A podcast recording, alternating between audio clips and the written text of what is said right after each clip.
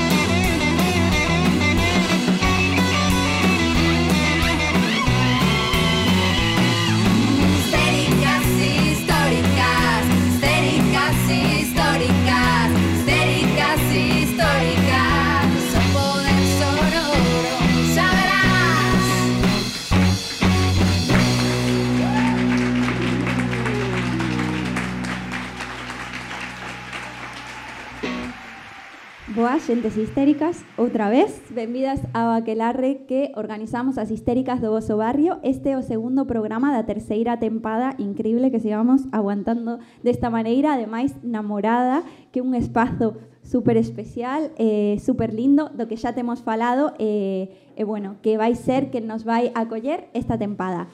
Hoxe o programa é sobre ecofeminismo, un temazo do que, tenemos, do que levamos moitísimo tempo con gañas de falar. Cremos que é unha parte do feminismo que moitas veces está invisibilizado, que está cheo de falsos mitos, de rodeado de polémica, pero que moitas veces non sabemos o que é. Eh, bueno, pois esta vai ser unha oportunidade a chegarnos de parte dunhas o sea, eh, explicado, acompañadas dunhas convidadas maravillosas, das que estou moi orgullosa que, que nos presten o seu tempo eh, para estar aquí hoxe, así que, bueno, vos prometo un programa cheo de cuidados, cheo de conceptos, cheo de ecofeminismo, que ao final, bueno, pues a mí me gusta moito, xa me dirán se me teño que corregir, bueno, pero definir a idea de, ecofeminismo como esta idea de poñer a vida no centro. E penso que as feministas en moitísimas ocasións tamén se nos esquece isto. Ou ao mellor non son as feministas e solamente son eu, eu me sinto moitísimo mellor culpando tamén as demais. Pero a cuestión é que eu ás veces digo, eh, Dios mío, vou sempre a correr dun sitio para outro, todo o tempo obsesionada con producir e me esquezo da, da vida, me esquezo dos cuidados, me esquezo dos afectos e creo que o ecofeminismo ten iso de poñerme sempre sempre darme como un centro. Entón, bueno, cando me sinto un pouco perdida, eh, me, me gardo un ratiño do, do meu día para ler a, a Yayo Herrero e, de repente como que volvo a, a, ao meu ser e, e dende aí procuro decidir eh, onde, onde o, o punto, onde poñer os cuidados, o centro, en valorar o que, o que teño ao valorar que o que quero construir, eh, canto quero que me custe, E, bueno, e me parece que, que unha das cousas máis bonitas que me trouxo o ecofeminismo foi esta idea de poñer a vida no centro. Sobre isto nos falará con moitísimo máis detenemento a nosa eh, nova colaboradora desta tempada, que é Sara, eh, la xa coñecedes do programa que lle dedicamos ao proxecto Un día con ellas na temporada anterior eh, no UF, pero agora vai estar como colaboradora e non sabedes o contenta que estou de, de estar con ela creo que, que bueno, que neste coidarnos e, e, e poñer o espazo non sei, e de compartir os coidados e de compartir o espazo, pois creo que Sara me está axudando moitísimo Sinto que, que este proxecto está medrando grazas a todas as persoas que se están involucrando cada vez máis, así que agradezo moitísimo que teña esta sección. E ademais vai ser unha sección de entrevista a nada máis e nada menos que a Iria Vázquez, que é unha persoa que ela probablemente non o sabe, pero eu a levo admirando dende moito tempo, eu coñezo a súa traxectoria na Universidade de Vigo, teño ido a moitos coloques, a moitas charlas, de feito, fai poquiño estivo organizando, senón que me corrixa ela, pois precisamente unha xornada sobre ecofeminismo e é pois unha gozada poder contar con ela, poder aprender e, e bueno, non teñades medo a seguirnos en redes, a preguntarnos cousas por redes que, que vos faremos chegar as, as, respuestas que nos dean. Y nada, listas para disfrutar. Un fuerte aplauso para Sara y para Iria. Hola, bueno, hola Pris. Hola, benvida. que forte. Que, tal, que forte estar aquí un día máis, verdade? sí, sí, sí. Nada, eu feliz de estar aquí. Bueno, eu máis que máis que para falar de ecofeminismo que non teño tampouco moita idea, veño a aprender das grandísimas invitadas que temos hoxe, que creo que son as mellores para poder falar deste tema. Entón, nada, feliz de, de estar aquí e agardando as respostas de, de Iria eh, as preguntas que estivemos preparando. Así que, bueno, eu, antes que nada, eh, cando empecé a ler sobre ecofeminismo, un poquinho para preparar esta, esta sección, eu sempre teño como a curiosidade de onde onde veñen as cousas, non? De onde saen os termos, por que surden, por que surden eh, as, as distintas teorías, eh, de, de que necesidade, non? Ou, ou de que crise eh, saiu todo todo isto, non? Que, que correu co ecofeminismo. Eh, investigando, cheguei a unha muller que se chama François mm, Devon, non sei se o estou pronunciando ben, pero... Sona bien, eh, Sara? sona guai. Non sei se eh, é así, pero sona perfecto. Eu creo que eu creo que algo así. Entón, nada, esta muller eh, naceu a, a comezos do, do século XX en París e logo trasladouse a, a Toulouse e en Toulouse eh, empezou a... Um, bueno, era unha cidade na que se, recibiran, se recibían moitos exiliados eh, da, na guerra aquí en España Entón, ela empezou a, a desenvolver como unha forte eh, capacidade crítica e a ter como moita máis sensibilidade co, co alleo, non? co que lle pasaba aos outras persoas eh, empezou a mostrar como interese por todo isto. Eh, entón, empezou a escribir, empezou a investigar, eh, en nos anos, eh, na década dos 70, escribiu unha, unha obra, un ensaio, que se, chama, que se chamaba O feminismo ou a morte, Eh, en este ensaio, eh, por primeira vez, vinculou os termos feminismo e o termo eh, ecoloxismo, non? Porque ela dicía, Jo, pois, se ao final temos eh, dous sistemas opresores que están xerando unha importantísima crise, non? que por unha parte o capitalismo eh, e por outra parte o patriarcado, se, se coñecemos, eh, se, se, se estos están xuntando, están traballando xuntos estes dous opresores para, para xerar unha crise, por que non xuntamos tamén os movimentos reaccionarios como son o feminismo, como son o ecoloxismo, que están traballando para cambiar as cousas, non? Entón foi neste primeiro momento cando, cando se acuñou e cando apareceu o termo de ecofeminismo, non? Entón, para min é un placer poder estar aquí con, con persoas como, como Iria para poder falar disto, eh, para poder dar, darlle espazo, porque realmente eu, eh, no todo o tempo que levo militando o feminismo, sí que oír a falar del deste termo, pero non, non coñecía demasiado sobre que era o que, o que buscaba, non? que era o que, o que buscaba eh, conseguir. Entón, a miña primeira pregunta para, para Iria, moitísimas grazas, Iria, por estar aquí, para min é, é un placer enorme, é preguntar eh, que comparten realmente eh, o ecoloxismo e o feminismo para que podamos falar deles como movimentos consuntos, non? Que realmente podamos falar dun ecofeminismo. Mm, realmente eh, eu gosto de dicir ecofeminismos porque entendo que hai unha pluralidade non de, de movimentos e ao final que comparten tanto diferentes correntes teóricas, pero tamén prácticas, non? O ecofeminismo é tamén unha correntes teóricas, pero tamén son prácticas. Entón, o que comparten, eh, o explicaches moi ben no inicio, ten que ver con eh, criticar a lógica da dominación.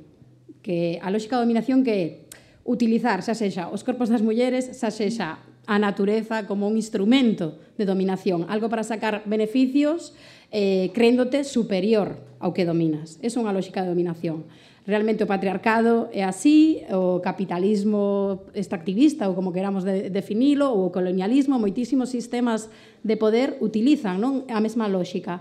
Entón, o que teñen en común eh, realmente é, para min, non desde, desde François de Bon, non que mencionabas, é eh, esa idea de criticar os dualismos que, sobre todo nas sociedades occidentais, construímos, non que son categorías que construímos e que Mm, realmente non son opostas, pero que desde Platón están aí en riba da mesa, como poden ser eh, bueno, pois, eh, cultura, natureza, ser humano, animal, homes, mulleres, o sea, son conceptos non que parecen antagónicos, que así son presentados non na nosa, nas nosas culturas, e que ademais tamén se presentan xerarquizados, xerarquizados en termos de positivo negativo. E de aí veñen bastantes problemas. Esa é unha raíz bastante interesante non dos problemas que temos na actualidade. O sea, que cando falabas de crises, eh, bueno, hai que analizar as causas, non? E moitas veces esas causas tamén veñen por, bueno, por unha cuestión cultural e por unha cuestión conceptual que nos fai funcionar como sociedade e, e bueno, pois realmente o que o feminismo ten esa, esa crítica e tamén ten como teoría como práctica a idea que tamén comentaba Priscila que poñer a vida ou a sostibilidade das vidas eh, bueno, como eixe de, de traballo. A sostibilidade das vidas é algo realmente moi mm, relevante porque está porque fai tamén moi intersección con moitas máis cousas. Non? Claro, que iso foi moi loco porque durante a COVID o que vimos foi que eso petaba. Era como, vale, pero entón tes que ir a traballar, pero eh, non podes ir a despedirte eh, do teu avó que acaba de morrer. E como, e a todos de, de, súpeto dixemos, espérate, aquí igual non hai tanta lógica como pensábamos. Igual que o productivo este a pura e exclusivamente, eh, o sea, que, o, que os cuidados estean pura e exclusivamente ao servizo do productivo, igual, igual non ten tanto sentido. E logo outra cousa que quería dicir que a mí me parece que teñen en común o ecologismo e o feminismo é que ambas as dúas cousas poden botar por fora unha cita de Tinder que non funcione. Eso es una buena- soy feminista, soy ecologista y ya, eh, pues la prueba del algodón, ¿sabes? Claramente te puedes librar de, un, de un gañán muy rápidamente. Total, total. Eu, eu tamén quería engadir que hai prácticas ecofeministas que o mellor aínda non estaba o concepto, non? Iso tamén nos pasa no feminismo, que o mellor non estaba o concepto, pero que si sí había esas prácticas. Por exemplo, as bruxas, non? Neste transición que houbo eh, a, bueno, a era... a Mara lle vai encantar que al... está ela sempre con recuperemos as bruxas, tal. Bueno, sí, porque realmente, ademais de todo o coñecemento e sabiduría non que tiñan do, dos territorios, eh, das plantas, etc., tamén eran defensoras dos territorios e das terras comunais. Uh -huh. eh, foron, entre outras cousas, asasinadas, non? Houve un xenocidio en Europa moi potente porque defendían a terra comunal. Eran uh -huh. líderes ecofeministas agora poderíamos dicilo así. E houve sí. un xenocidio contra elas porque a transición cara ao capitalismo, o, o relata moi ben Silvia Federici, foi non foi harmónico, estivo cheo de conflitos e de terror, non? E para elas, non, eh, eh, son líderes nese sentido, tamén se está recuperando agora a memoria, por exemplo, das mulleres que na época franquista eh, defendían os montes comunais en Galicia. Uh -huh. Entón, eu creo que prácticas ecofeministas, por eso dicía, non, que son teorías e prácticas. Penso que podemos ir cara atrás, aínda estamos, eh, bueno, pois pues, eh, buscando toda esa xenealoxía. Uh -huh. Total, e que ademais agora falabas xusto dunha cousa que o te, todo o tema da propiedade privada, non? Que, que tamén o, o patriarcado fixo un pouco iso coas mulleres, non? Nun punto de reducilas cando apareceu o capitalismo, reducilas ao ámbito privado do, do fogar, dos cuidados e os homes no ámbito público, ocupando a vía pública e tamén cos corpos, non? Falábamos outro día de prostitución, é un pouco eso, non? A, a, a propiedade privada, a expropiación, a, eso está moi relacionado co, coa terra. Entón, que mm, que, que vincul, o sea, de, de que xeito non propón como ecofeminismo empezar a dar como, como espazo a este que falabades non dos, dos coidados e que outras propostas fai o ecofeminismo non eh, tanto para, para o tema da, da terra para o tema desto que estamos falando agora como para, para as mulleres non para os dereitos e eh, a conquista dos dereitos das mulleres Eu creo que, por unha banda, os ecofeminismos fan unha reflexión e fan unha serie de propostas, que teñen que ver con, bueno, mmm, como nos relacionamos con outros animais, no? como especie, é unha primeira reflexión, e a pandemia tamén pon sobre a mesa como nos relacionamos non? co entorno, eh, con outros animais, eh, coa natureza en xeral, eh, porque ao final un virus zoonótico e todo que iso non foi a primeira pandemia, nin será a última, Eh, quero dicir, estamos como especie temos bastante capacidade para, bueno, pues para para ter estas crisis así sistémicas. Entón, eh, o primeiro que fai unha reflexión de como nos relacionamos con o noso entorno e, sobre todo, fai tamén unha reflexión que non debemos de todo o rato pensar que somos algo alleo á natureza, sino que a reflexión ten que vir desde dentro, non somos animais, nós estamos neste, neste mesmo barco, non? Esa primeira reflexión. Eh, por outra banda, penso que tamén como ese pluralismo eh, tamén mm, Por exemplo, hai ecofeminismos que están en defensa dos dereitos dos animais e que fan tamén como, bueno, pois pues esa, esa Esa defensa non dos dereitos dos animais e fan tamén ese vínculo con que necesitamos ter os recursos para poder ter esa sostibilidade da vida e que ademais iso sexa debatido a nivel social por un conxunto social, o sea que realmente sexa Eso, por eso tan importante, por exemplo, todo o debate sobre como xestionamos o común. Uh -huh. Aí está, non? Aí está unha das claves. E, por exemplo, cando se fala dos coidados, eh, non se fala desde unha un pouco desde unha visión reaccionaria dos coidados. Vou a tentar explicalo. Non unha visión de que bonito é coidar, é maravilloso coidar. Coidar é algo necesario para vivir. Isto é o que di os ecofeminismos. Para todas as especies. Necesitamos coidados, todo o mundo é vulnerable, todos somos ecodependentes e interdependentes. Estas serían como as dúas, non? Como as dous enfoques dos ecofeminismos. Interdependentes con o resto das persoas. Algún lector de Adam Smith ahora mismo petando, ya, petando sí. esto. Sí, pero bueno, es que claro... no somos individuos que producimos y tal. Bueno, claro. No, no éramos consumidores solamente. Sí, pero é certo que a economía, isto é moi interesante, a economía ve como a natureza como un recurso cando, bueno, en fin, a economía é un produto humano que ao final non somos, no, o sea, forma parte non da, da natureza, o propio mercado e a, e a economía. Entón, non cunha ética reaccionaria dos coidados, no sentido de non é maravilloso coidar, coidar é un traballo, coidar eh, pero é necesario para soster a vida uh -huh. e o temos que repartir, uh -huh. o temos que repartir igualitariamente uh -huh. entre vamos, a nivel de xénero e non só de xénero, sino temos que ver tamén as desigualdades norte-sur, Podemos uh -huh. falar das cadeas globais de coidados, como veñen mulleres inmigrantes aquí e traballan sin dereitos para coidar. Uh -huh. Entón, todo iso é ecofeminismo. Uh -huh. E non é, é pensar que hai non é solamente neces... comer leituga. No, o sea, tamén, tamén unha relación con que con como nos alimentamos eh, tamén, eh, pero como nos coidamos e como decidimos coidarnos uh -huh. e que relacións de poder hai aí. Uh -huh. Eso, eu penso que ese como sería o foco non? De, dos ecofeminismos. Uh -huh.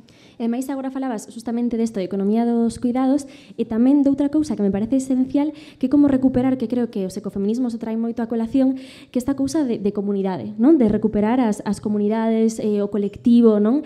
Eh, que creo que algo tamén polo que loita moito o feminismo. Pero a min, como sempre, leo moito sobre, sobre comunidades indígenas, sobre mulleres que viven no rural, e aquí sí que veo como moito que existe esta cousa de, de comunidade, de cuidar as unhas das outras, da vecindade, de, de conexión co, coa terra, coa natureza. Sin embargo, veo como que na sociedade occidental estamos moi desconectadas, moi desconectadas do, da naturaleza, moi desconectadas de, dos, dos nosos corpos, desconectadas da, da nosa comunidade, a xente que nos rodea. Entón, Como podemos dar este paso ou como podemos dar, que pasiños pequenos podemos dar para volver a recuperar isto, para poder inspirarnos en comunidades que moitas veces eh, nin sequera valoramos, non? Nin, nin, nin lle damos o mérito que teñen que, un, que moito. Entón, como podemos recuperar eso nós? Como podemos traballar para, para, para seguir nese camiño, nesa liña? Que pregunta tan complexa. eh, realmente, mmm, podo, podo intentar explicar por que estamos así, quero dicir, por que estamos tan distanciadas do, dos animais, por que estamos distanciadas dos nosos corpos, bueno, pues desde Platón ata aquí hai un percorrido bastante longo. Eh, pero sí que creo que esa recuperación do comunitario, do indígena, eh, bueno, pois eh, os ecofeminismos en Latinoamérica, non? Cando estamos escoitando a Bea, a Bea Salazar, pois tamén Por exemplo, non? Eh, pois estaba hoxe relendo a historia de Berta Cáceres, por mm. exemplo, cantas mulleres eh, pois indíxenas que fan a loita polo seu territorio, polos recursos como a auga, non? E que acaban asasinadas. Eh, bueno, en fin, eh, estas, estas historias son habituais non en, en moitos países. Entón, eu creo que esa poñer ese foco na interdependencia e na ecodependencia nos fai mirar ao común, sí ou sí. Eh, como podemos chegar, a chegarnos aí? Bueno, unha maneira pode ser ler toda, aprender desa xenealoxía que temos, Realmente eu penso que en Galicia temos unha situación rural urbana que tamén nos fai un pouco achegarnos o que están facendo, non? Esto, le comentaba agora, non, este traballo da da miña amiga historiadora Lara Barros que está recuperando a, a loita das mulleres ao fronte dos montes comunais en Galicia. Uh -huh. Entón, eu creo que podemos achegarnos a esa xenealoxía e recuperar e facer esas redes con outras mulleres que, que de alguma maneira nos fan apoiarnos unhas ás outras. Uh -huh. Pero, por exemplo, eu vou contar unha anécdota que a mí me pasou. Cando falo de recuperar xenealoxía, eu que xa, pues, eh, teño estudios de xénero, levaba moito tempo traballando en temas de xénero, non foi ata que con outras compañeiras eh, bueno, que estaban eu en movimentos eh, de defensa dos, dos animais e, e feministas, que coñecimos a mulleres, por exemplo, sufraxistas, e que tamén estaban na loita antiescravista e que foron as primeiras en facer refuxos para animais en Estados Unidos, en Inglaterra, moitas eran vegetarianas. O sea, cando falo da nosa xenealoxía, é que está moi descoñecida da xenealoxía ecofeminista. Uh -huh, uh -huh. Total, total. E que ademais eh, hai como esta, este recitamento, eu creo, a, a, a asuntar ou a, a acompañar as loitas, non? Cando realmente os opresores o fan todo o tempo. É dicir, eh, as loitas opresoras, eh, pues, pois, o capitalismo, o patriarcado, eh, todo isto sempre foi da man. Eh, precisamente existiron e se quedaron porque se nutrían uns dos outros. Pero ao contrario, como por exemplo, pois, o que estamos falando agora, non? De ecologismo, o, o ecologismos, o eh, feminismo... Bueno, hai como un, un recitamento a pero cal é, a, é como que non, non damos visto non a relación que hai cando realmente é moito máis profunda e moito máis evidente do que realmente queremos queremos coñecer, non? Hai como un de, non, por favor. No, pero te, te toda razón, porque é unha resistencia, como, non? Do... Se lo digo a mi madre, es como, a ver, hija mía, feminismo se quieres que te acompañe en esto también, pero feminismo, ecologismo, antirracismo, me estás rayando ya total, con tantos sismos. Y ahí pero en realidad es... hay una relación y a él es les pregunta en plan, bueno, es que a ver, tío, patriarcal, capitalista, Exacto violador, stop ya. Exacto. No, es como, exacto. no te obligan É como, posicionate nunha loita xa está, que non podes estar a todo, e como, non, é que realmente está interconectado, non? Existe esta interdependencia da que falabas, da que falabas ti. Entón, a mí unha cousa que, que, que me preocupa, eu estudio educación, entón unha cousa que sempre pregunto porque me, porque me preocupa, e creo que a educación pois, é un motor moi importante do, do cambio, e eh, creo que somos a primeira xeneración, a nosa, bueno, a nosa xeneración que vemos como tan evidentes os cambios de toda esta crise climática, de perda de biodiversidade, e a vez tamén somos os primeiros e as primeiras en evidenciar todo o que está conseguindo o, o, o feminismo, pero de maneira tan fehaciente, non? Con, con esta cuarta ola feminista, Entón, eh, que, que podemos ou que, que, que coñecementos ou que recursos podemos darlle a esta nova generación para que, que comprendan, para que entendan os ecofeminismos e para que realmente el, podamos, inclueme, eh, dar estes, estes pasos, non? Porque ti como docente supongo que algo que, que te preocupa agora coas jornadas que organizaches o, o día 17, imagino que é algo que, que queres lograr. Entón, que podemos facernos non para, para conseguir isto? Eh, bueno, pois pasa por cousas que estamos facendo aquí, non? A clarificar que de que, mm, pois autoras ou movimentos ou prácticas que nos poidan de alguma maneira inspirar e tecer redes entre nós. Eu creo que esa é unha clave. Eh, falabas de Yayo Herrero, que eu son super fan, entón a estive escoitando antes de vir aquí para poñerme así un pouco de... Eh. eh, a verdade é que é unha maravilla, pero bueno, temos temos, bueno, pois outras voces tamén de cofeministas, por exemplo, Alicia Puleo, Angélica Velasco, que traballa tamén co tema animalista. Eh, eu creo que, por exemplo, en Galicia tamén se están facendo iniciativas. Eu tive nas, nas xornadas que fixen na universidade, estivo Autonía, que é unha cooperativa que son de educación social, e fan moitísimo traballo de valorizar o seu territorio desde un enfoque cofeminista, e xa sair do mito do rural eh, conservador, darlle unha volta. Uh -huh. eh, que son, son os do Patio da Tola, non? Que están ali en, en, en a zona do... Están na están na Veiga, están en Lugo, están como repartidas Lugo, por, sí, varias, coñezas, por, coñezas, por, varias sí. parroquias uh -huh. e están facendo un traballo moi moi potente, non? Eu uh -huh. creo que temos como moitos exemplos uh -huh. para, para facer esos vínculos, que para min é clave. Eh, pero quería responderche unha cousa porque me parece un, unha cuestión super interesante a que comentaches de onde están os vínculos, non, entre os machistas, eh, bueno, maltratadores de animais, eh, É moi interesante, porque isto sí que o ten traballado do co feminismo. E sí que hai vínculos. Por exemplo, onde aprenden os homes a pedagogía da crueldade? Porque os homes aprenden a ser cruéis. Uh -huh. Bueno, entre outras cousas, aprenden cos animais a ser cruéis. Uh -huh. E despois tamén o actualizan coas mulleres. Pero é moi interesante se si pensamos, por exemplo, en na diversión, no ocio, eh, en determinadas actividades, poñamos a eh, determinadas cousas coa caza, non? Podemos pensar nesa masculinidade, nesa fratría masculina que, por exemplo, ti aprendes a explotar, aprendes a, a, a non ter empatía. É unha pedagogía da crueldade, non? Que di Rita Segato. Como ti aprendes a ser cruel? É un aprendizaxe. E os homes moitas veces aprenden a través de explotar non na natureza pois a outros animais ou, bueno, van aprendendo a outros seres que eles consideran inferiores. Tamén as mulleres. Sería como unha especie de, de práctica, non? Para, sí. para logo como o que, o que, bueno, o que sería como a vida, a vida real, non? Bueno, e habéis tedes falado eh, do importante que é a educación, non esas cooperativas que fan ese traballo de educación social e precisamente as nosas seguintes invitadas teñen un proxecto cooperativo no que no que fan esta labor de bueno, pois de educación ambiental e de, e de transformar esta teoría ecofeminista non ca cantidade de, de autoras super interesantes das que non falou Iria, pois transformalas tamén en, en realidade. Así que vos vou despedir para estar un ratiño con elas, así que vos pido ao público un forte aplauso porque foi unha gozada entrevista. Parabéns, Sara.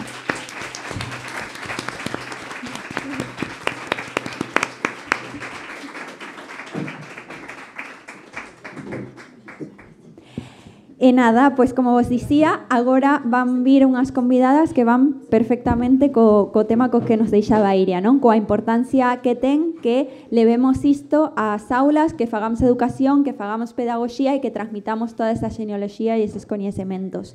Eh, cando as me pareceu que era importantísimo que estiveran aquí porque que mellor ca elas que fan ese traballo a diario que teñen xuntado pois estas inquedanzas eh, coa súa propia trayectoria vital así que para min é un placer darvos a benvida eh, Julieta, Cande, benvidas Gracias. Encantada. super guai tervos aquí e, e nada, contádeme un pouco que, de que vai a vosa cooperativa Eh, quen, quen se arranca primeira? Carme. ¿Arranco? Ah, vale. Vale.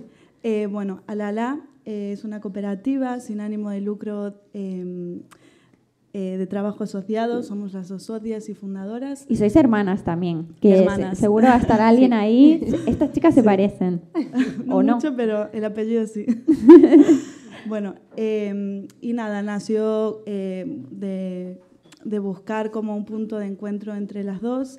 Y bueno, hablando mucho y mucho, mucho sobre feminismo, sobre las cosas que nos preocupaban, eh, bueno, encontramos en el ecofeminismo realmente como nuestro punto de unión. Y, y bueno, decidimos como apostar eh, toda nuestra energía y amor en crear Alala. Y bueno, nos dedicamos a ofrecer servicios educativos a toda la comunidad educativa, tanto AMPAS como profesorado, como el propio alumnado desde bachillerato, educación infantil, un poquito de todo. Y bueno, eh, intentar como transmitir esto, ¿no? Lo que es el ecofeminismo y hablar mucho de codependencia y de interdependencia. Qué guay. Sí, Julieta, cuéntanos un poquito cómo surge esta idea. claro, escuchaba a Cande y efectivamente, en plena pandemia, eh, desde nuestras preocupaciones sobre la situación en la que estaba viviendo la Tierra ¿no? y la opresión que estaba sufriendo, eh, que estábamos sufriendo como personas en esta, en ese, bueno, y seguimos en esa emergencia climática, eh, que parecía como que nos cogía muy de repente el coronavirus, eh, nuestras reflexiones iban de la mano de, ostras, esto no es una cosa de súpeto, ¿sabes? Esto no es de repente. Aquí viene ya cabalgando desde hace tiempo eh, una crisis climática que se viene anunciando desde, bueno, muchísimas décadas, que se ha hecho oídos sordo- sordos. Eh, bueno, antes eh, Iria y Sara hablaban de Yayo Herrero, para nosotras es nuestra maestra. Bueno, Fatal y Herrero no venía a este programa con la cantidad de piropos que le están cayendo. Sí, tiene que venir. Queremos conocerla. Claro. Y que sí, total. Eh, bueno, ella habla mucho ¿no? sobre eh, esta emergencia climática que tiene como dos variantes. Una es un significado de que efectivamente debemos actuar de forma urgente, de forma urgente, con medidas claras ¿no? para el mundo, pero tiene otra concepción que es aquello que emerge. Y en eso es donde queremos centrar nuestra pedagogía, nuestra educación, como, bueno, perdón, nuestro acompaña- acompañamiento a personas desde nuestra profesión como educadoras sociales, eh, con medidas prácticas tangibles para que, como decía Cande, desde infantil hasta bachillerato, pasando por primaria, por secundaria, puedan eh, tener herramientas de cómo utilizar a su favor las tecnologías, eh, divulgando y sensibilizando, porque todos somos, todos y todas, perdón, eh, somos comunicadores, comunicadoras, todas y todos tenemos un, bueno, una responsabilidad en nuestra comunicación. Involucrar a la adolescencia en este momento de divulgación para mí me parece una tarea aparte de, eh, bueno, es un reto, ¿no? Porque, bueno, todo es un reto hoy en día, pero es una, lo queremos coger con, con alegría, con entusiasmo, que así debe ser. Y bueno, me estoy liando un No, al contrario, lo que, lo que nos tienes es hipnotizadas, ¿verdad? Sí, que, que- es que también habláis las dos, por eso se nota que sois hermanas, como en un tono como muy, muy ecofeminista. como muy presentes. Eh, entonces da, gusto, da, da mucho gusto escucharte. Cuando planteáis, eh, bueno, esto como, como un reto y con medidas específicas, contándonos un poco, ¿qué habláis en, en los coles? ¿Cuáles son esas medidas que le proponéis desde, además desde educación infantil hasta bachillerato? ¿Cuáles son? ¿Puedes contarnos así un poquito de, de cada etapa, qué es lo que un poco trabajáis? Sí, bueno, realmente, o sea, lo que queremos aportarle son herramientas básicas para poder transitir, ta- transitar también esta crisis, ¿no? Y que es una edad en la que son personas, bueno, y somos todos, ¿no? Muy vulnerables, pero entendemos eh, la educación como el arma para poder eh, transitar eh, esta crisis de una forma, bueno, lo más pacífica y sana posible. Eh, abordamos desde el feminismo y el medio ambiente, la naturaleza, en infantil, pues eh, sobre todo con cuentacuentos. Bueno, nos adaptamos ¿no? a las edades respectivas. Claro. Qué chulo. Sí, eh, bueno, Perdón. sí, Ju. Es que no te veo. Perdón, estoy No, yo no. en el medio tapando. Eh, sensibilizando sobre este conocimiento hacia la naturaleza, haciéndoles sentir desde infantil pues muy pertenecientes a la naturaleza y que la naturaleza les pertenece, o sea, que es, es una relación intrínseca.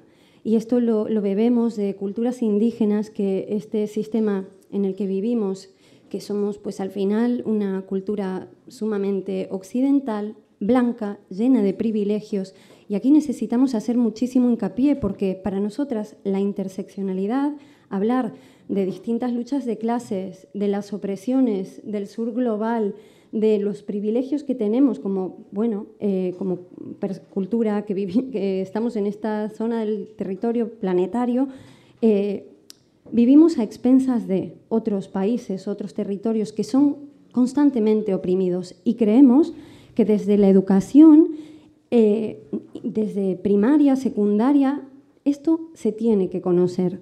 Y, por ejemplo, pongo un ejemplo claro, ¿no? Esta, este punto de sinergia del ecofeminismo entre bueno, el medio ambiente la naturaleza, pero también pues, el, el, bueno, el feminismo. Salimos a militar con nuestra camiseta eh, feminista y, en cambio, la reflexión de, ostras, esta camiseta que la tenemos todas nuestras amigas, nos costó dos, duros, dos euros y medio, porque probablemente eh, se hizo en un lugar donde no se respetaban los derechos humanos, donde tampoco se respetaban los derechos de la tierra, pues un algodón lleno de fertilizantes, de químicos, es- esas plantas sufriendo, la tierra, el suelo también.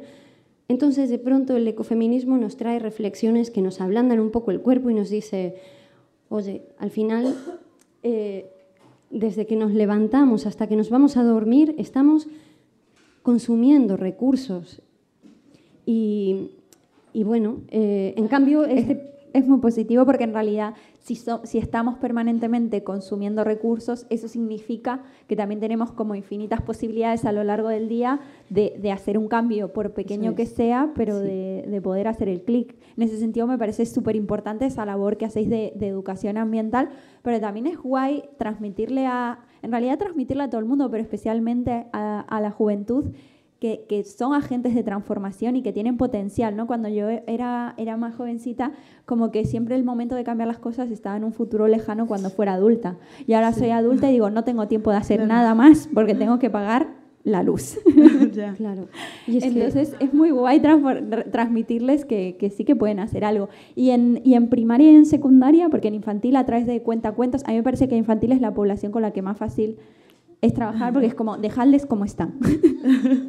no los toquéis que ya ellos y ellas ya, se- ya llegan Claro, solos y solas sí. A, a la conclusión. Bueno, perdón, pero en cambio, por ejemplo, cuando a los niños y a las niñas, ¿no? que nos encanta jugar con agua, eh, si, por ejemplo, no acompañamos eh, al, buen al buen uso de ese grifo y no invitamos a sembrar esa, esa reflexión indirecta o directa, como cada eh, profe, profa quiera, pues al final bueno, y desde la familia, claro, también, por supuesto, pues eh, ayuda, es algo, es una pequeña semilla. Al final eh, nos sentimos como acompañantes en este proceso educativo que es la vida.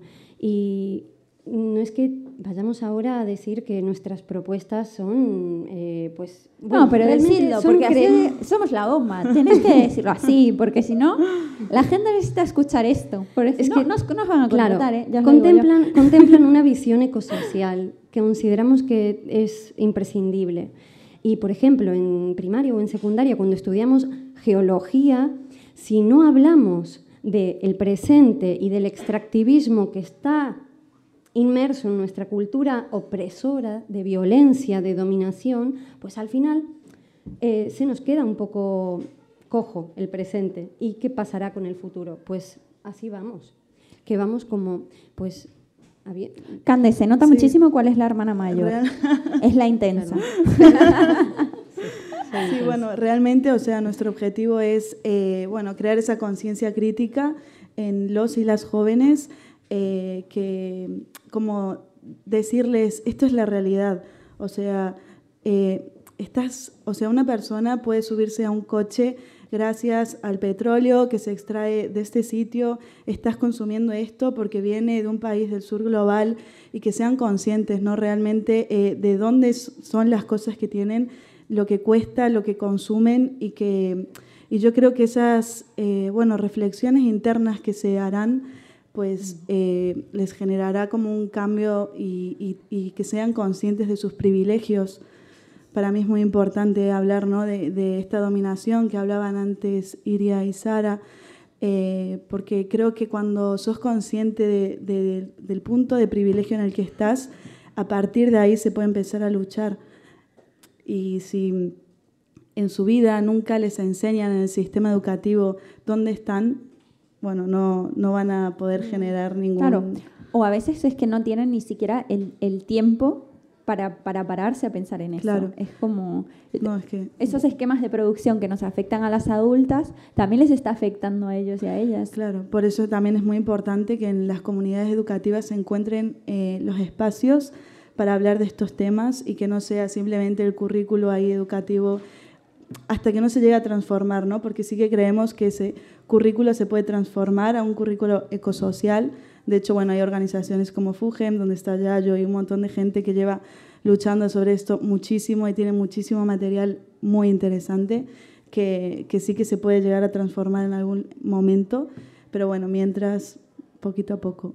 Bueno, ¿y qué nos recomendáis? Bueno, tenemos a, a, a Iria desde la universidad, a vosotras yendo a los, a los centros educativos. Si queremos informarnos más, eh, ¿hay algo que nos recomendéis a donde podamos acudir para saber con más, eh, no sé, yo qué sé, pues a lo mejor soy de un AMPA y me, me suena muy bien esto, pero tengo que convencer al resto de padres y madres del AMPA, ¿a dónde les, les podemos dirigir? No sé si entendí muy bien. Como por ejemplo, bueno, eh, lo que a mí me pasa es que muchas veces las que estamos metidas en, en esto, bueno, eh, ya sabemos un poco de lo que va, pero cuando hacía la broma antes de lo del ecofeminismo es comer lechuga, es que literalmente hay gente Sí. que piensa que va de esto o que va de, ¿sabéis lo de la polémica esta del cuadro y de la salsa de tomate? sí, Entonces sí. que reducen toda la, mm, Claro. toda la polémica a eso. ¿Y, qué- y qué es lo que le van a enseñar a las criaturas? ¿A echarle tomate a los cuadros? O sea, y ¿qué, qué le podemos, ¿a dónde podemos dirigir a estas personas? O sea, ¿a quién le podemos A ver, a ver un vídeo de Yayo hablando de todas las charlas que tiene. Bueno, pues eso es un buen No, recurso, ¿no? Y, eh, ir a- bueno, de, de Yayo Herrero, aparte de las conferencias en YouTube, editó un, un libro precioso que se llama La vida en el centro. Sí, lo, tenemos. ¿Lo tenéis? ¿Lo Sí, conocéis? claro. Ay, es chulísimo. De hecho, nos gusta terminar como los talleres que hacemos leyendo alguna de, de todos esos relatos que hay y acabamos llorando.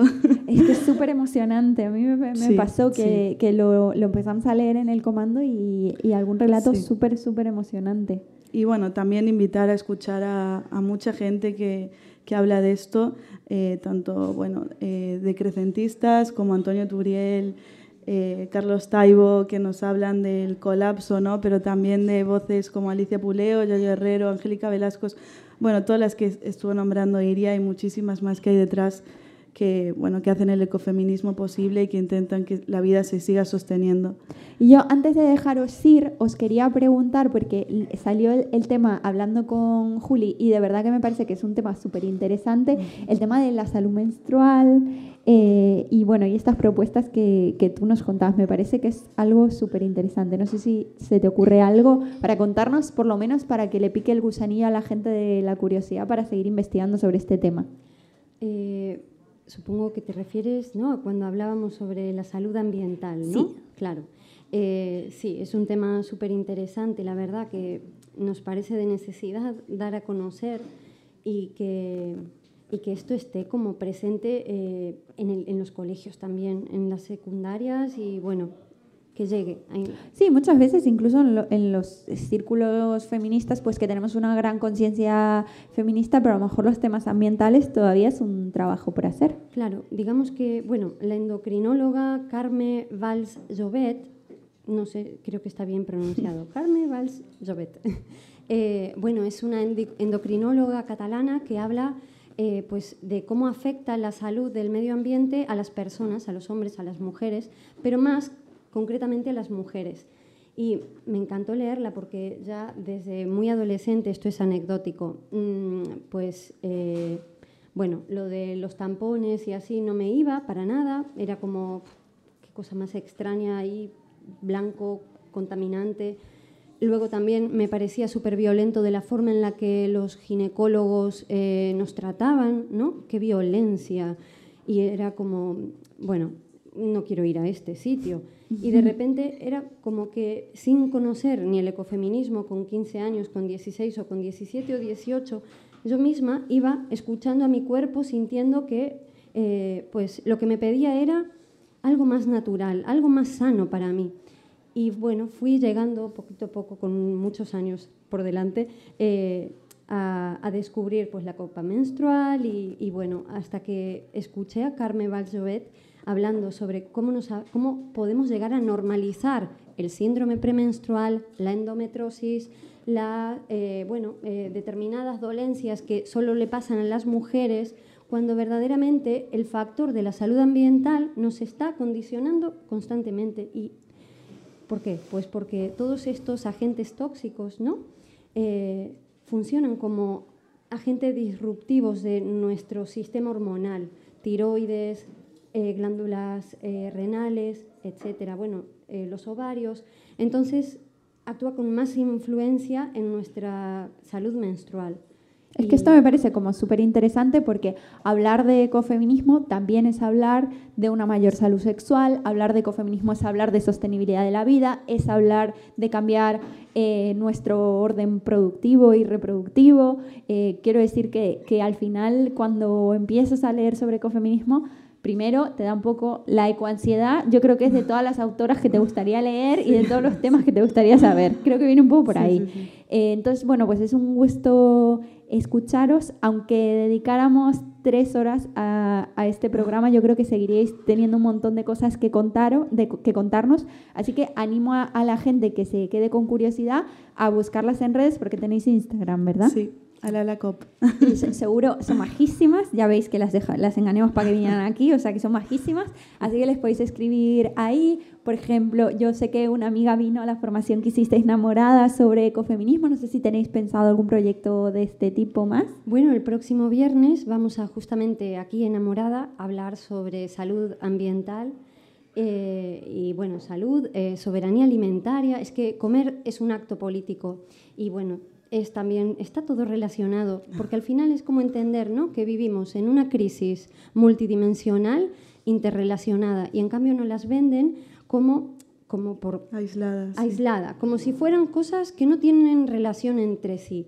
Y a nosotras lo que nos preocupa desde nuestra cooperativa, que bueno, al final fue todo lo que nos preocupa le vamos a poner un poco de luz para hacernos para sentirnos mejor, porque al final es llenarnos de frustración cuando tenemos la posibilidad de, de transformar este, este- esta rabia, esta frustración y el, el arma, como decía Cande, es desde luego la educación.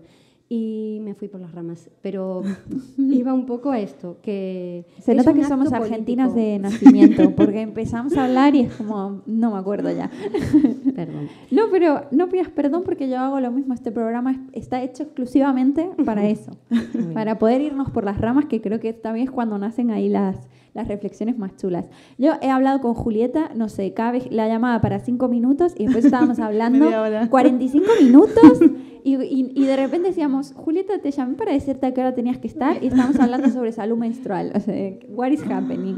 Pero bueno. Sí que para finalizar, eh, ¿alguna idea con la que, con la que queráis terminar? Eh, ¿Una frase, una recomendación o algo con lo que queráis que, que la gente se quede sobre este tema? ¿Se os ocurre?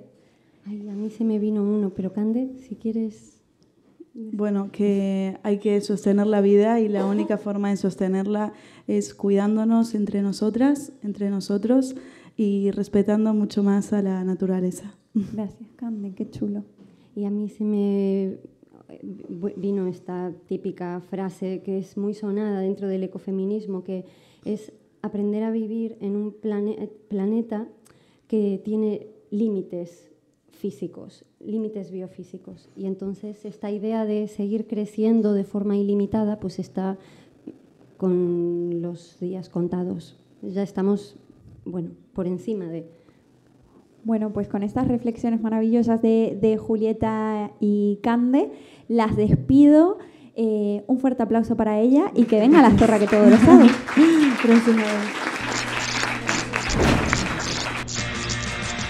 La zorra que todo lo sabe. Un horóscopo cartesiano escéptico. No un mundo banalmente supersticioso.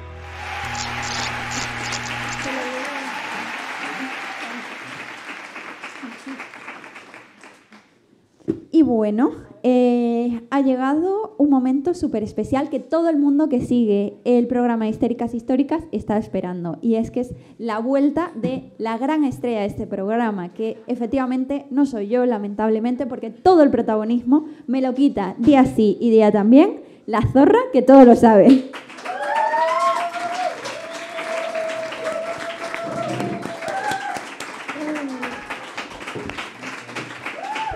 Bueno, gracias por aplaudir, pero me gustaría que aplaudierais otra vez ahora, ¿vale?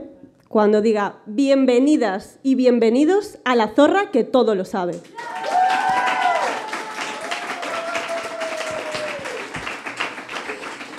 Es como si se hubiera sentado aquí de repente el mal, ¿no? O sea, todo muy pacífico y de Y repente... de repente, pum, sí, Sí, sí, sí. lo sí. siento, ¿eh? Lo siento, ya pido perdón. Pero bueno, mm, por si hay... perdón antes de empezar. O sea, ya así como. Tía, esta mesa se, se mueve, ¿eh? La mesa se mueve y yo me muevo Esto, hay también mucho y ya. grito un poco. Bueno, El yo solo está, para por, por si- del micro, perdón. El. Géminis. ya, ya. Eh, quería deciros, por si hay algún despistado o despistada por aquí, eh, esta sección siempre va dedicada un poquito pues, para todos aquellos que nada más conoceros os preguntan vuestro signo del zodiaco, ¿vale? Para esos científicos es para quien va esta sección. Así que bueno, antes de, de seguir, eh, quería comentar que vengo muy elegante hoy, ¿no? Y con un ¿Qué te pelazo. parece? Sí, porque hay gente que no, que no Porque este cambio hoy vengo a hacer las cosas bien. Hoy quiero hacer las cosas bien, como una profesional que soy. Así que bueno, Pero no te vamos a pagar igual, ¿eh? Hoy menos aún. Hoy, claro, hoy, bueno, lo que tú saques de, tu, de, de sa- de tirar las cartas, Yo esto lo hago, no lo hago por dinero, eso está claro. ¿vale? Así que bueno, esto sin más dilación ya, por favor, vamos a comenzar a arreglar vidas, si te parece bien, Vale. ¿vale? ¿Puedo elegir Bueno. qué vida? ¿O no? Eh, sí, venga. ¿Vamos a improvisar? No, yo quería que arreglaras la mía. Te vi como muy... Ah, pues eso luego, eso luego. Bueno, venga. Alguien del... va- hombre, vamos a arreglar alguna del público, ¿no? Ya que vienen, tía. Me parece bien, ¿no? me parece bien. Digo, Hay vale. que coger en- engagement de este. Eso, eso, eso, eso. A ver si por fin me pagáis alguna vez. ¿Sabes lo que te digo? Eh, ¿Alguien del público que me quiera preguntar algo?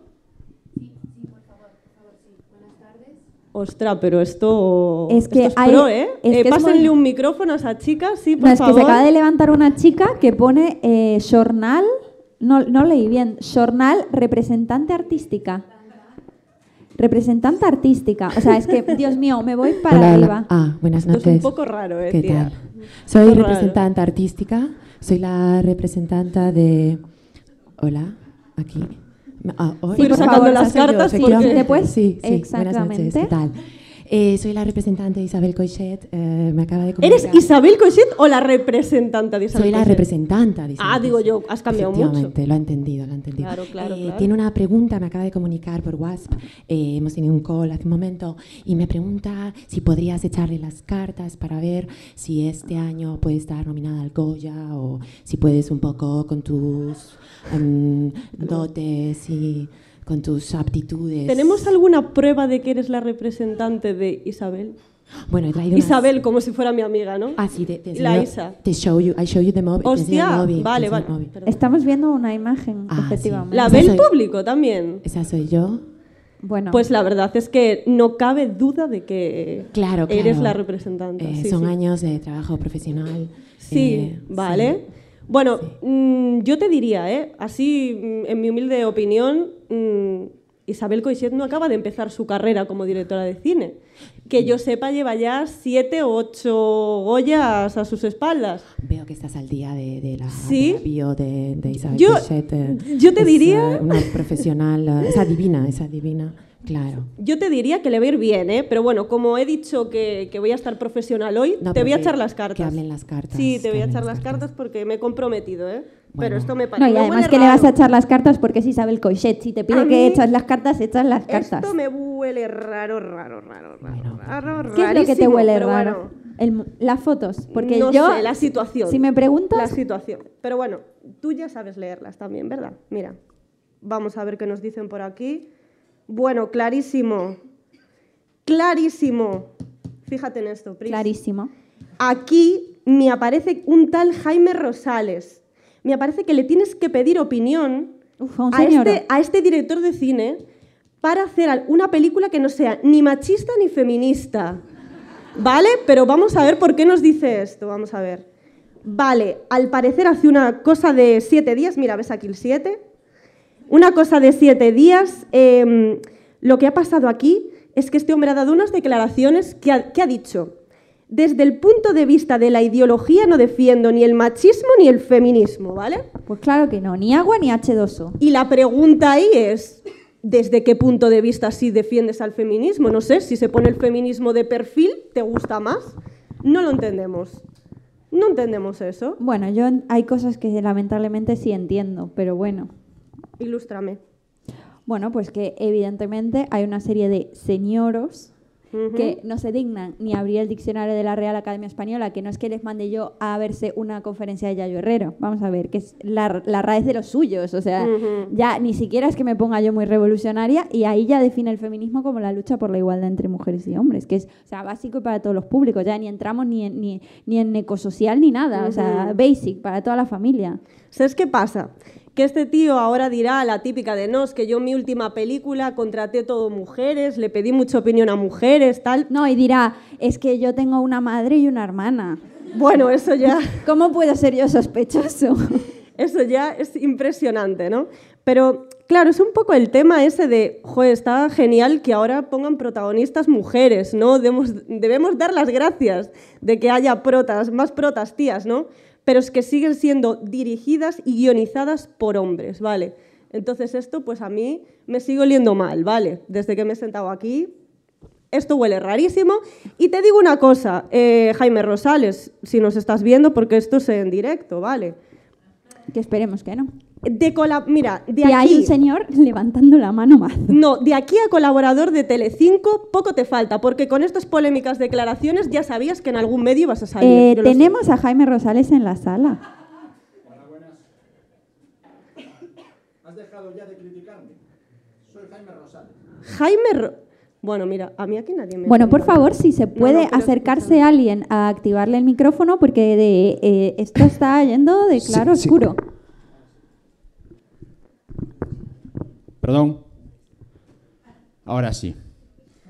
¿Has dejado ya de criticarme? Uy, qué voz más rara. ¿Eh? ¿Eres Jaime Rosales? Efectivamente. ¿Tenemos una foto de Jaime Rosales por alguna parte? Para comprobar que este señor es Jaime Rosales, porque tenemos Buenas. aquí una persona en el público que dice ser Jaime Rosales. Oh, es Jaime Rosales, no hay duda. No hay duda. Hostia, yo- mira, a mí nadie me cuenta nada aquí, yo lo siento muchísimo, de verdad, me encantan tus películas, eh, tus series, o sea, yo si quieres contratarme como actriz, yo encantadísima, ¿vale? Sin ningún problema. Vamos a ver. He hecho distintos cortometrajes y películas de distintos géneros. Y la verdad es que te veo y no te encuadro en ninguno. ¿Con cuál querías actuar? Joder, pues ¿cuál voy a crear en este que haces tú mucho, joder? Este el de ciencia ficción. Bueno. ¿Pero tú has visto alguna película mía? ¿Has visto mi último estreno este mes, el día 14? Girasoles silvestres. Pues mira, justamente hablando de girasoles, tía, de girasoles te quería hablar porque sabes lo que pasó con el revuelo del museo, del cuadro de Van Gogh y Oye. demás. Que sigo aquí y he venido a hablar de mi película. Señor, siéntese. Quítenle el micrófono, por favor. Quítenle el micrófono. ¿Qué, qué Menos mal que hay alguien en el público que y se lo quitó. Qué afán de protagonismo. Bueno, te tengo que decir que un poco le diste tú el paso, ¿eh? Porque le diste demasiada. Yo ya te dije que a los señores no hay que dejarles hablar ya que ni A se es que- presenten. a mí es que no me contáis qué invitados tenemos, ¿eh? Porque esto, que te vuelvo a repetir luego. que es gratis, viene la gente que, hablarlo quiere. luego. Mm, No sé, no sé, no sé qué decirte. Mira, lo único, eh, lo único que yo voy a decir por aquí, ¿vale? Es que vamos a pasar a la siguiente consulta. Pero no sin antes hablaros del tema de Van Gogh. Es verdad. Eso, que porque me lo dejaste ahí, te interrumpió el señor Sí, y ya es te me verdad, es verdad. Eh, bueno, me imagino que ya habréis escuchado hablar de todo el revuelo que pasó en el museo, que unas ecologistas le tiraron salsa de tomate en el vidrio de- del, famoso cuadro de Fueron Van las Gogh, de que- Alala y Iria, no tengo duda. ¿O no? Yo creo que sí, ¿no? Hombre. Un poquito. Entonces, claro, a mí me, me llama un poquito la atención esto, porque me hace pensar, ¿no? Un poco. Eh, en que la gente se centró más en hablar, eh, en criminalizar a las ecologistas, ¿vale? Más que hablar del tema principal que quería esa gente poner en relieve, porque seamos sinceros, hoy en día para salir en los medios de comunicación tienes o bien que desconcertar o mediante el vandalismo una de dos. Y lo, y lo consiguieron. Entonces yo creo que eso es un poquito, eh, hace relieve a lo que está haciendo en la mella que está haciendo el capitalismo en todos nosotros, que nos centramos más en los daños materiales que en lo que realmente importa. Y otra cosa os voy a decir, aprovechando, aprovechando estas invitadas. ¿Hay algo que le joda más al capitalismo que el patriarcado y, la eco- y las ecologistas? Las, eco- las ecofeministas, ¿vale? Entonces, bueno, nosotras por lo menos en este espacio sí que hemos eh, podido hablar de ecología y nos podemos ir ya pues tranquilísimos a casa todos, Sí, ¿vale? porque el escándalo ya lo has provocado un poquito tú, metiéndote con la representante de Isabel Coixet y con el no sé qué y con el no sé cuánto. O sea que ya tenemos escándalo para llamar la atención. Ya nos han bloqueado la, la cuenta de, de Instagram por entrevistar a Amelia Tiganus. Ya hemos hablado Bueno. de ecologismo. Yo creo que ya tenemos Pero no he todo nombrado para- a Abel Caballero, que me lo tenéis prohibido. Eso solo en las entrevistas callejeras, que después me lo cortan ese cacho, pero a la gente le encanta hablar de Abel Caballero. Yo no, No, lo sé invoques, no lo invoques. Bueno, da igual, que me, que me enrollo aquí. Eh, Pris, nada, sinceramente, mm, poca cosa más que decir. ¿La viste, Blond? Yo no la vi. ¿Me la recomiendas? ¿Tenemos la llamada? Sí, Me están dicen por castigando. pinganillo que estamos intentando Sí, sí, recuperarla. sí, sí. Mientras tanto, cuéntame, eh, Bueno. ¿viste algo de, de- ¿La viste la peli? Me la vi, tía. Me la vi. ¿Qué cuerpo te deja, eh? Tres horas de peli. Sí, son, sí. ¿eh? Bueno, aparte, eh, sí, la peli pues está súper bien hecha, porque claro, eh, con la de mentiras y movidas que le mete, que yo entiendo, ¿eh? Yo entiendo que una película de un famoso, pues a ver, siempre hay que adornarla un poquito, ¿no? Nunca ninguno sale ileso. Pero hombre, hasta tal punto.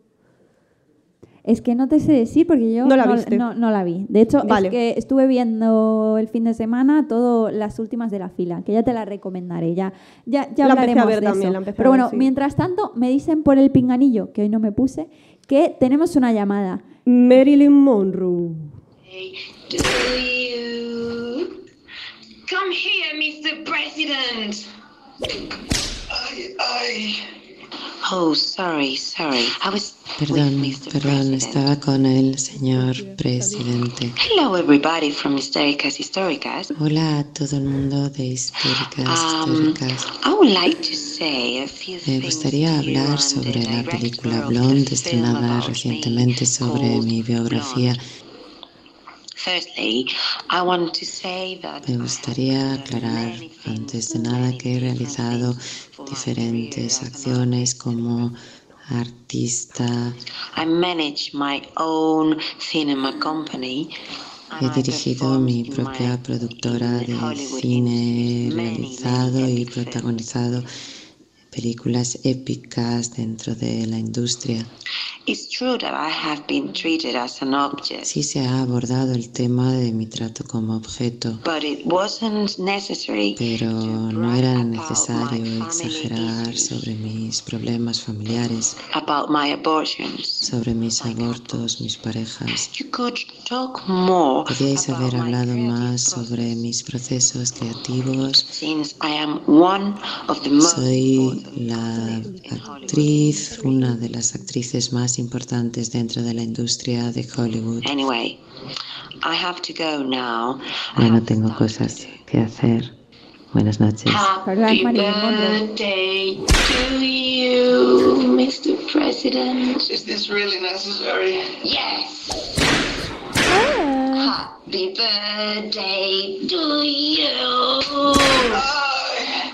Vale, podemos cortar el audio ¿eh? cuando queráis. Ya está bien. Impactada estoy yo también. Pedazo de entrevista que me has conseguido, ¿eh? Con la propia Marilyn Monroe. Y Impactadísima, habló un buen rato. ¿eh? Además es que mm, ni con mis palabras lo podría definir mejor.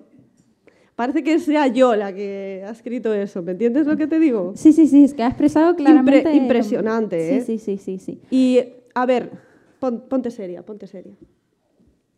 Dinos. Esta es el máximo de mi seriedad. no puedo ya. O sea, me has puesto a Marilyn Monroe haciendo una especie de sadomaso o algo así por teléfono. Yo ya... bueno, eh, sí, se lo, se lo merecería quien se lo está haciendo, ¿me entiendes lo que te digo? Hay cosas que hay que hacer. Bueno, antes de que te vayas, que tú tendrás que marchar y tendrás que hacer tus cosas. Ah, bueno, creo que tenemos otra consulta más. Pero por favor. Por tú- alguna parte. Hay que empezar a cobrar ¿Sí? esto, ¿eh? Venga. ¿Alguna otra famosa? del Colegio Mayor Elías Aguja, quería preguntaros a vosotras qué os parece como castigo ponerle a estos chicos que le gritaron putas a sus compañeras una charla sobre cómo debe ser su forma de actuar en una sociedad democrática occidental. Vale, eh, a ver, que me centro un poquito, ¿no? Eh, este señor me está preguntando si la charla, eh, una charla que se viene a llamar ¿Cómo debe ser tu forma de actuar en una sociedad democrática occidental? Si le ponemos esta charla a unos niños, si van a dejar de llamarle putas a sus compañeras, ¿no? Bueno, pues yo he venido aquí a trabajar, vamos a ver qué dicen las cartas. Vamos a ver. Vale. Vale, vale, vale, interesante. Sí, en sí. cualquier momento nos llama Pedro Sánchez, ¿eh? Te lo digo. Vale. Mira, aquí me sale efectivamente. Mira, Pris, mira esto. Son muy claras las cartas. Aquí me sale que esta charla, pues se le tendría que hacer a Tarzán, por ejemplo, ¿vale? Pero que a ellos quizás habría que darles otra charla, pues un poquito más feminista, ¿no? Un poquito más concreta, no algo tan eh, general, ¿no? Bueno, me parece que eres un poco radical. Es un- O sea, ¿te que la, zorra que todo lo sabe es un poco feminista, un poco radical. ¿no? Pues me coartan, Me gustan ¿eh? las feministas, pero las que no son ni, ma- ni machistas ni feministas. Es que aquí os empeñáis en ser feministas, de verdad, con lo bien que se está haciendo en Brista, tío. Os empeñáis, mira. De verdad, es que tenéis unas manías que yo no entiendo, pero bueno. Bueno, venga, la última Vale, consulta. Venga, vamos a ir con la última. Mm, Alguien del público, por ejemplo. Bueno, ahí tenemos una mano levantada en el Hay público. una chica ahí que quiere decir algo. Hola, buenas tardes.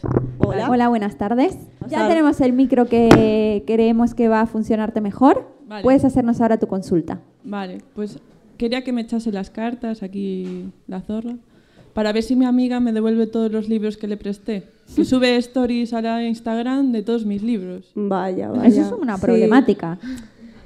Es sí, que eso bueno, poco se está hablando de es eso. un problema, pero por otra parte, mm, yo no voy a gastar mis poderes en estos problemas tan mundanos que los puedes solucionar pues pidiéndole los libros a tu amiga. No es De hecho, insto en esta sala que si alguno tenéis algo que reclamar, lo hagáis ahora. Si queréis coger el teléfono, es el momento. Tú Oye, tienes- sí, yo voy a aprovechar la oportunidad. Tú quieres reclamar, Porque ¿no? Amara, la, Sí. la que fue ¿Dónde está colaboradora Amara? a nuestro programa, me debe mazo libros. Si está aquí, que, que se manifieste. Amara, pues para allí que voy, yo te lo soluciono esto. Uy, tengo- Devuélveme los me Hola, quedó ¿qué el pie tal? dormido. Bueno, vaya por Dios. Están todos en esta mochila, lo juro. Vale, ahora vosotros no lo veis, pero eh, Lou, la zorra que todo lo sabe, se Este está es el libro que le ha robado a Priscila. a mis libros. Ese no es mi libro. Se está aproximando a un libro que Amara dice que me Pues quiere devolver. mira, te digo una cosa, me gusta, me gusta. Me lo voy a quedar. Pero vamos a ver, ¿pero de qué vais? Bueno, pues un aplauso a la zorra que todo lo sabe porque no quiero que vuelva. Y Amara, ven aquí y trae mis libros. Libros combinados. A combinación perfecta. Entre cultura e salseo. Bienvenida, eh, Amara. Gracias. Pensábamos que non iba a voltar por aquí, xa, pero me liaron para que viñera Ose e dicen, bueno, pois vou aproveitar para traerlle todos os libros que lle debo. Dous libros que ademais veñen totalmente o caso, porque por un lado temos a Ay, Amelia Tiganos, mi cómic. Mira, no, no te lo tomo a mal porque ya me lo había firmado, pero como estuviera el otro día. Xa sabía, xa sabía. Ya, ya. Vale. E por outro Pero lado... había máis. Sí, había máis. Outro. Ai, ah, no, pero ahora que o penso, se me quedou un en casa. ¿Cuál, cuál? El de ética para Celia. este. Ah, vale, vale, vale. Vale. Es Vale. para tenerlos controlados, porque por lo menos. E outro do que justamente estaba desfalándose que o de La vida en el centro. Ala. Así que todos para ti. Ya vamos o eu aquí. Bueno, no. Aquí. Este libro es chulísimo, de verdad que os recomiendo muitísimo. É de Yayo Herrera, Marta Pascual y María González Reyes con ilustraciones de Emma Gasco. Y tiene algún relato que efectivamente, para acabar un poco con la lagrimita tonta, porque yo me emociono mucho. Pero eu vos vos vou a... leíste? Sí, sí, sí, os lin. Pero os vos vou a falar doutro libro, que non o trouxen aquí porque estou multada na biblioteca municipal, porque igual que non se devolvo os libros a ti, tampouco os devolvo a biblioteca, vale? non me tomo como algo persoal, entonces. Sí somos, eh? Porque Pero eu tamén creo... estou... estás, multada, estás multada tamén.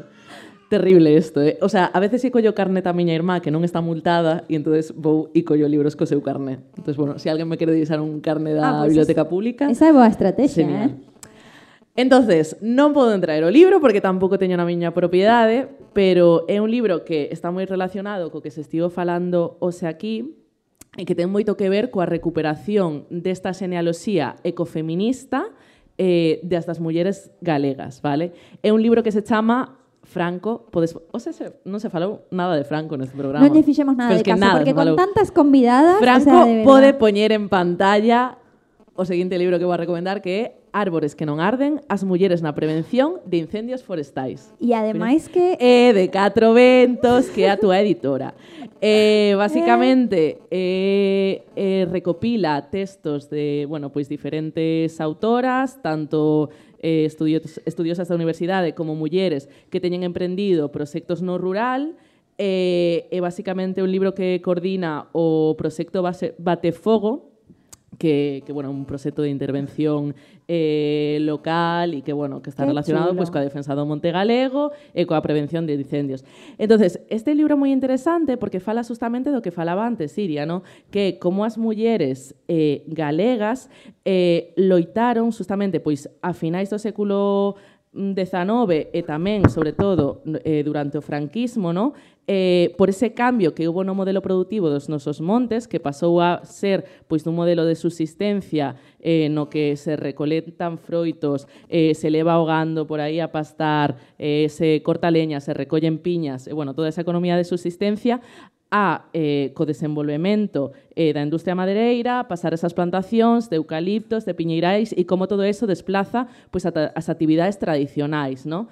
Eh, como eso afecta moito as actividades tradicionais das mulleres, eh, e como as mulleres pois estiveron aí cando hubo como estas plantacións masivas eh, de, de cultivos únicos, como as mulleres pois estiveron aí loitando pois contra a policía en primeira fila. E ademais hai algo moi interesante, o capítulo que fala como da bueno, pois como das estrategias que tiñan de loita cando, cando se estiveron levando a cabo estas plantacións, ¿no? Uh -huh. Entón, ás veces creaban lumes nestas plantacións, a veces levaban eh, as ovellas para que comesen pois eso que se plantara e así, no? E moitos casos, ás veces, eh, bueno, moitas veces aludía, bueno, pois a que o fogo, bueno, era un lume que que se descontrolara, ¿no? E realmente pois era unha estrategia para acabar con esas plantacións que estaban desplazando pois esas actividades tradicionais eh, no Monte Galego.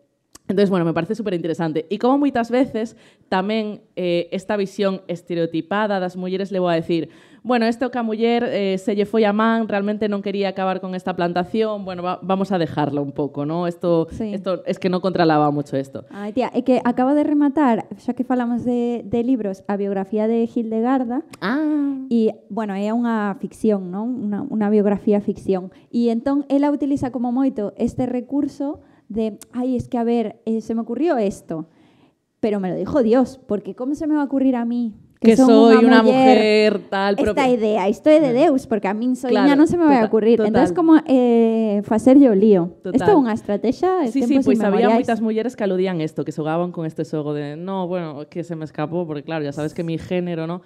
E logo tamén hubo mulleres que simplemente se poñeron en primeira fila, esa está, ¿no?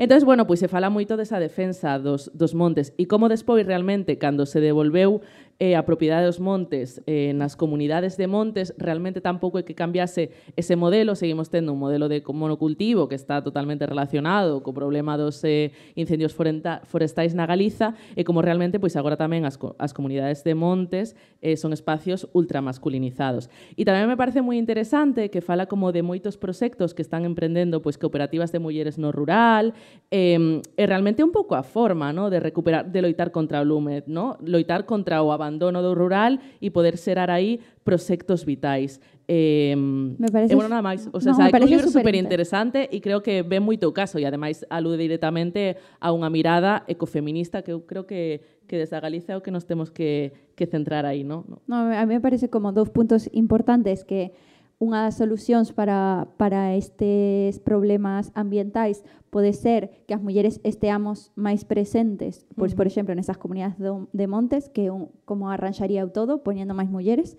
E logo, eh, eh a segunda parte que é tamén ver Galicia como periferia, non? porque moitas veces falamos bueno, de, de este occidente que non ten que parece que somos que, que igual ser de, de cidade que ser do rural, que de ser... E, bueno, a mí me parece que é moi importante tamén recuperar a historia da, das nosas periferias Totalmente. Eh, e, e bueno, e darlle Total. o sitio que merecen tamén as súas resistencias que tamén as hai, hai, hai veciñas nosas das que temos moito que aprender Totalmente. así que moitas grazas por esta recomendación Amara. De nada, e ademais por fin trouxe unha recomendación en galego por favor que non trouxera ninguna E ya está. Así xa, que bueno, eu tomo esta iniciativa que tiveches hoxe como unha promesa de que virás prácticamente a todos No, os no, no, programas no, no, me niego. a facer esta Me sección. Eh, vamos a deixar que o público fale. Se alguén quere que volva a Mara, que diga que sí, por favor. No. Ademais, es que... La democracia ha hablado, querida. Me- Te- hai Me- unha fan de, dende o público dicindo, Amara, queremos te. Gracias. Son chicas. morada. Gracias. sí, que cheguei y me dijeron, Amara, ¿estás borracha? No sé qué. No, yo no. Estoy muy estresada. Que realmente... eh, no me gusta estar ao final do programa porque como que xa se me vai baixando enerxía, sabes? E ademais, xa como que Ah, pasaron esta un montón... tú con enerxía baixa. No, ademais Espérate. como que xa pasaron un montón de cousas, xa pasou mm, mucho, mucho, hubo moito estímulo e eu xa estou como sabes, na silla, entonces, eh, bueno, eso. Pero sei se si volveré, Bueno, porque es a que nos te gusta. sentido que xa me estivera despedindo e pasaron dos programas e xa estou aquí de volta, o sea que no. Bueno, tía, vamos a ver, eso non pasa nada, que a xente non se lembra das cousas, isto da, da igual. Eh, nós te queremos aquí con nós sempre e ademais hai con remen- recomendacións de libros e cousas guais, pois mellor que mellor. Se che parece, me axudas a despedir o programa, tía? Veña, lede o libro e devolvedeo pronto a vosa biblioteca municipal de confianza, non fagades como a vos para que podamos ir rulando todas, vale? Bueno, Ese- moitísimas grazas eh, a Mara, Sara, eh, po, eh, Elou, la zorra que todo lo sabe, por estar hoxe no programa, a todo o equipo técnico que nos acompañou, a todo o público que colabora eh, pois donando para, para os gastos que, que temos moitas veces para realizar este programa. Si alguén quere poñer para a autopista da P9 que me tiven que gastarose un montón de cartos, tamén. Que non está borracha ou que Bueno, está eh, eu sabes estresada do tráfico. Vou a, vou a pasar un bote aparte para pagar a P9, sí. Que veño desde as Pontes, entiendes? Eh, bueno, ¿quieres decir algo? Eh, vale. El bote está, Ah, está bote a pasar. Así Mm. que, bueno, ese, ese bote tan chulo eh, de o fixeron as compas de Amorada, pues para poder eso, recadar fondos para que este proxecto siga en pé, para que tamén siga podamos colaborar eh, con Amorada, para que siga por moitísimos anos máis. Eh, nada, pues aquí nos veremos na moda- na Morada mentres que de corazón. Gracias. Muchísimas gracias, de verdad.